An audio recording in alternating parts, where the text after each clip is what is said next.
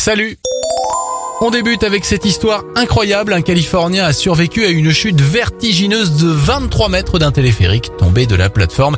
C'est un véritable miracle puisque l'homme s'en est sorti avec seulement quelques petites blessures superficielles. Il a repris ce même téléphérique pour repartir.